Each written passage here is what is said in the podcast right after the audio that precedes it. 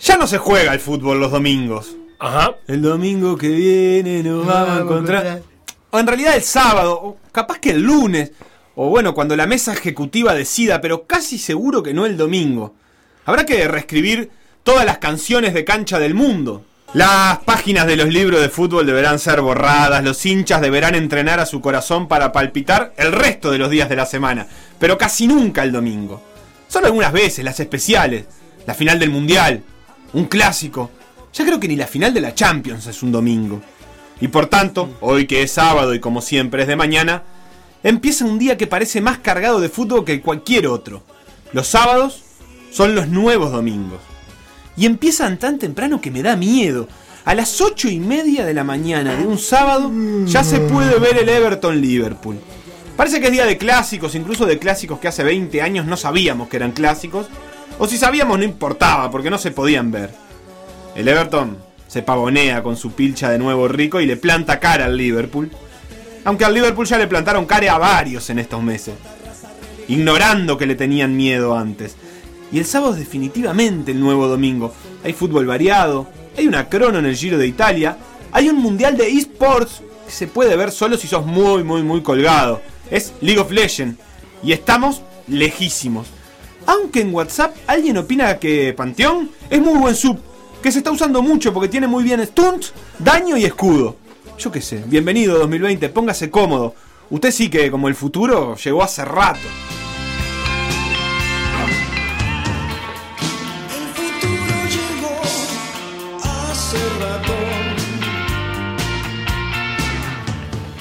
El derby de Merseyside entre Everton y Liverpool, extremadamente matutino, me hace enojar aún más con el VAR.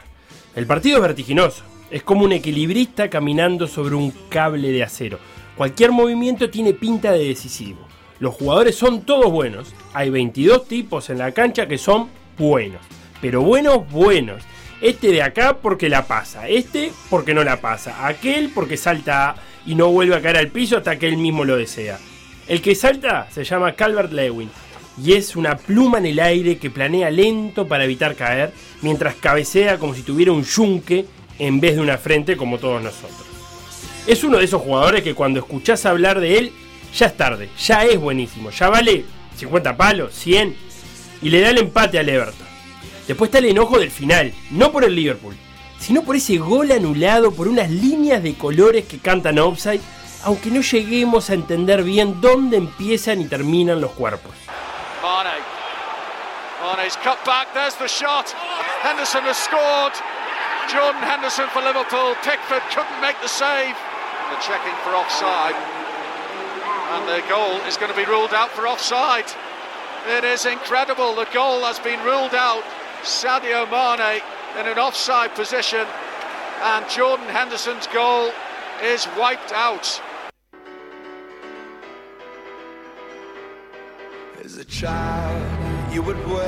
Checking for offside. Y empieza el Atlético de Madrid con gol de Suárez. ¿Cuántos esperábamos esta temporada? Yo creo que casi todos. Qué fe que le tenemos a Suárez, siempre, bajo cualquier circunstancia. También están saliendo los mejores de la general a la carretera en el Giro. Los chinos arrancan mejor la quinta partida contra Fnatic. Hablo de League of Legends, que le decimos LOL, la sigla L-O-L. Váyase acostumbrando en uno, en dos o en 10 años, pero vamos a hablar más de esto. La vida del consumidor deportivo es brava. Uno está viendo un partido cualquiera y se entera que hay un golazo infernal que debe ser visto. En este caso, el de Lanzini, para el West Ham. Parece que perdía 3 a 0 con el Tottenham y en 10 minutos se lo empató en el último, en el último minuto, el último gol. De Lanzini. El gol se busca, pero miles de ventanitas de Twitter dicen video no disponible en su ubicación. Dale, loco, déjame ver el gol. El relato, la emoción. Apenas se puede ver el gol en árabe.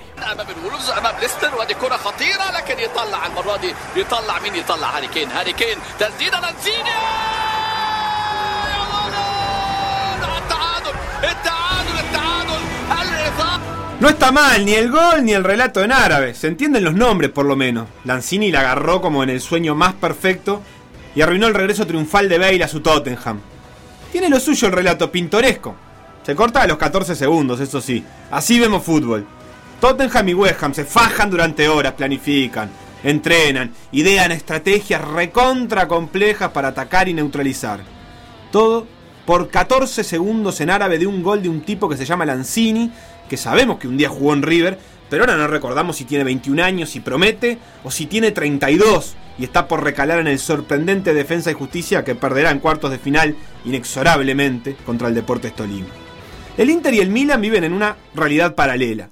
Hay un gordo culón que se llama Lukaku, lo conocemos, obvio. Se la tiran como se le tira a los gordos en el fútbol 5 y el tipo va metiendo culo, culo, culo, culo hasta que de repente se da vuelta y ¡boom! Lukaku debería estar jugando al fútbol 5, pero no puede porque tiene que jugar con el Inter de Milan, con algunos jugadores buenos y otros random como Varela o Benacer o Romagnol, que no es el Pipi. Y entre todos ellos, Slatan, que uno lo va odiando, pero cuando se lo cruza media hora se da cuenta que es un genio. A Slatan le tiran una piedra y cuando la baja es una pelota. Y el partido se va con un final hermoso, que hace que sintamos nostalgia de cuando Inter y Milan era un partido de élite. A Lukaku le cae una en el área, y de espalda, obvio, siempre de espalda, la aguanta y le pega de taco. Dal settore di sinistra, dal numero eh, 14, si tratta di Perisic, pallone in aria, ancora Kier che svetta, ancora Sanchez, ancora Lautaro Martinez, Lukaku con il tacco! Dal limite dell'area piccola la parata di Donnarumma è finita! Il Milan ha vinto il derby per 2 a 1 può festeggiare la formazione rossonera a punteggio pieno dopo 4 giornate a quota 12 ora in vetta alla classifica del campionato di calcio di Serie A è stato un derby appassionante Pero no entra y el Milan gana, creo que su cuarto partido al hilo, me voy a ir a fijar. Mira, te quiero decir algo, Google. Si yo pongo calcio, vos me das la tabla del fútbol italiano. No quiero saber nada del elemento químico de símbolo K de número atómico 20 y que su masa atómica es 40,078. Quiero saber cómo va la Juve, quiero saber si va a ser campeón de nuevo. Nada de química.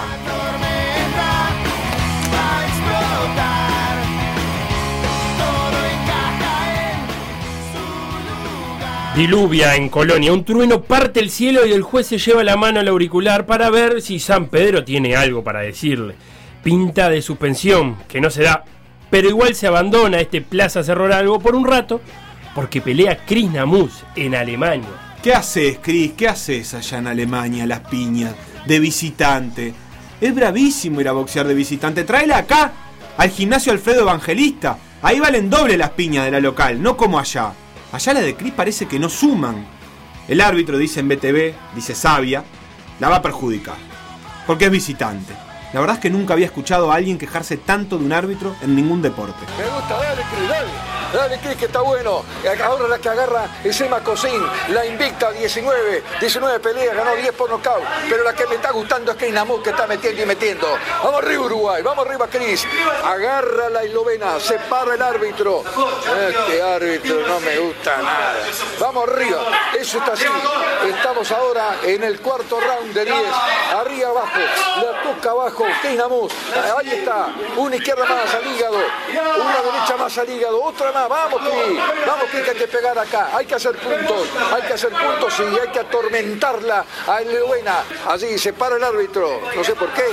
Ah, vamos, vamos, vamos. Está separada, está bien, está bien. Está bien porque son los Qatar y todo ese tipo de cosas. Ya sabemos todo. No hay ningún problema. Vamos, Cris. Buena izquierda abajo. Buena izquierda abajo. Buena derecha arriba. Ahí está. Vamos, Cris. Ahí está. A ver si me escuchás. Vamos, Cris. Y el árbitro que no aparezca. Mira, andate si querés.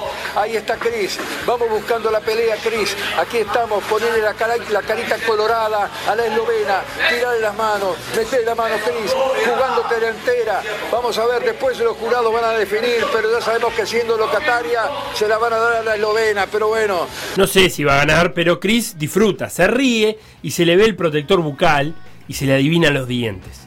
Los muestra mientras pelea y los muestra cuando vuelve a su rincón. A la ida son amenazantes y a la vuelta son simpáticos. Está contenta. Cuando termina se abrazan. Es tremendo lo de la localía. Dicen los puntajes, que no se entiende. Se asume todo viendo los gestos. Chris tampoco entiende algo, porque en el momento culmine, si uno presta mucha atención, ella pega un saltito, un gritito. Entiende que ganó, pero no. Gana la eslovena.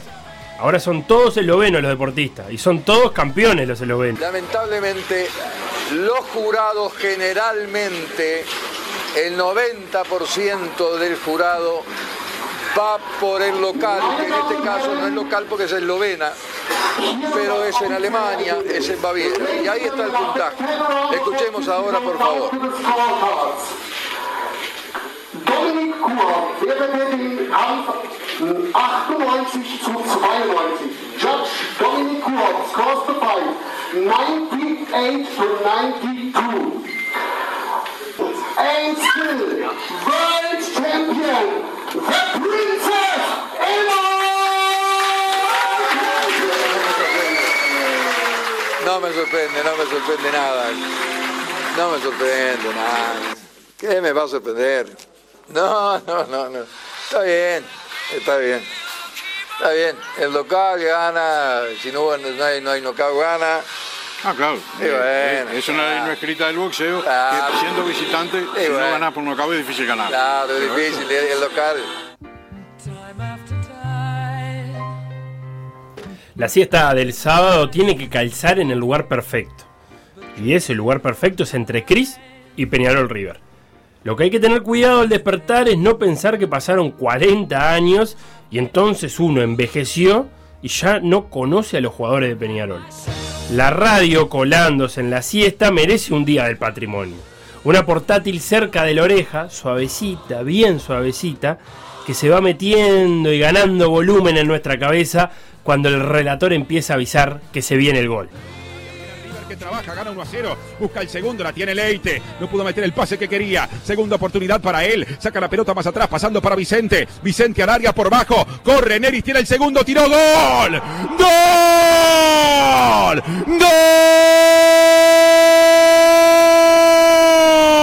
gol, Darcenero, José Neris que anotó y salió corriendo para festejar el segundo propio, que es el segundo del colectivo. La pelota conoció cada rincón del campo de juego del campeón del siglo, jugó a la mosqueta River y la pelotita finalmente estaba en la red. Es el 2 a 0 Darcenero, es el segundo de River, es el segundo de Neris, justo antes del primer telón, antes del final del primer tiempo. Toma doble ventaja el equipo que visita al campeón del siglo.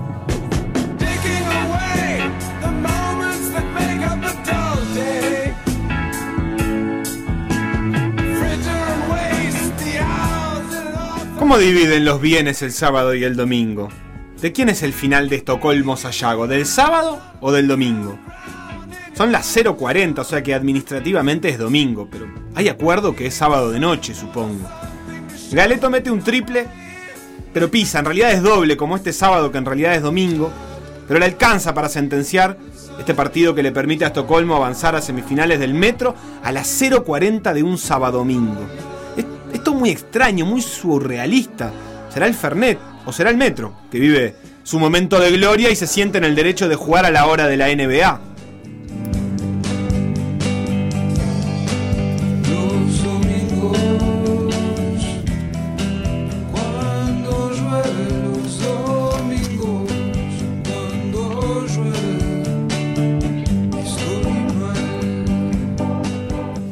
¿Qué te dejaron, Domingo? ¿Qué hicieron contigo?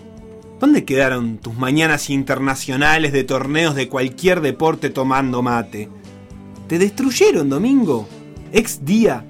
¿No hay un Master 1000? ¿Nada se sabe de una carrera de Fórmula 1 donde Hamilton gana? Nada. Apenas un devaluado Giro de Italia, que igual saca la cara, pero con nombres no tan pesados. Y después juega el, el campeón, al mediodía, bajo un sol que da miedo. Rentistas Liverpool. Está enojado Capucho, se va mascullando. 15 minutos después aparece un tuit. Difícil de digerir, dice Capucho. Qué difícil ser campeón, qué difícil el deporte. Vos salís campeón, haces historia en el mítico Estadio Centenario, ante el glorioso Club Nacional de Fútbol, con el humilde rentista, y dos días después ya estás re quemado por un partido de la primera fecha del intermedio. Qué alma competitiva la de Capucho igual, ¿eh? Y la de rentistas. Y la de Liverpool, obvio. Danubio y Defensor tienden al 0 a 0, siempre. ¿O es una sensación? Será, pero salen 0 a 0. Hay que esperar largos minutos para ver a Nacional y Fénix. No sé en qué momento, posiblemente en el momento en que apareció Carrasco de nuevo en Fénix, Pero se volvió un partido recontra picante. Hay show, hay cámaras deleitándose, hay polémicas. Y si bien hay Guillermo de Amores, hay más que nada Nacional. Tiro de esquina correspondiente a Nacional. 12 minutos del segundo tiempo. La pelota al área. El cabezazo. ¡Gol! La borda. ¡Gol!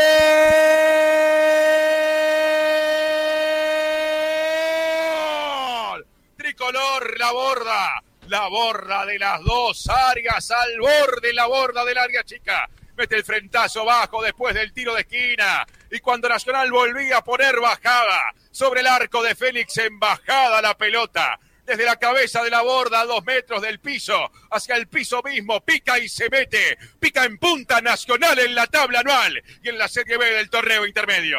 Nacional 1, Fénix 0, la borda de cabeza. Wanderers y Cerro juegan un partido con olor a epílogo. Y los epílogos no sé si los lee alguien, la verdad.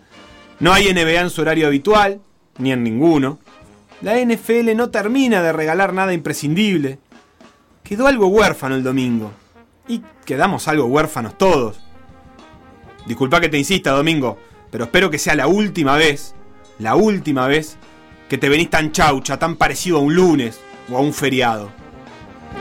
Instagram, Por decir algo web. Twitter, Por decir algo web. Facebook, Por decir algo. WhatsApp. 098 979 979.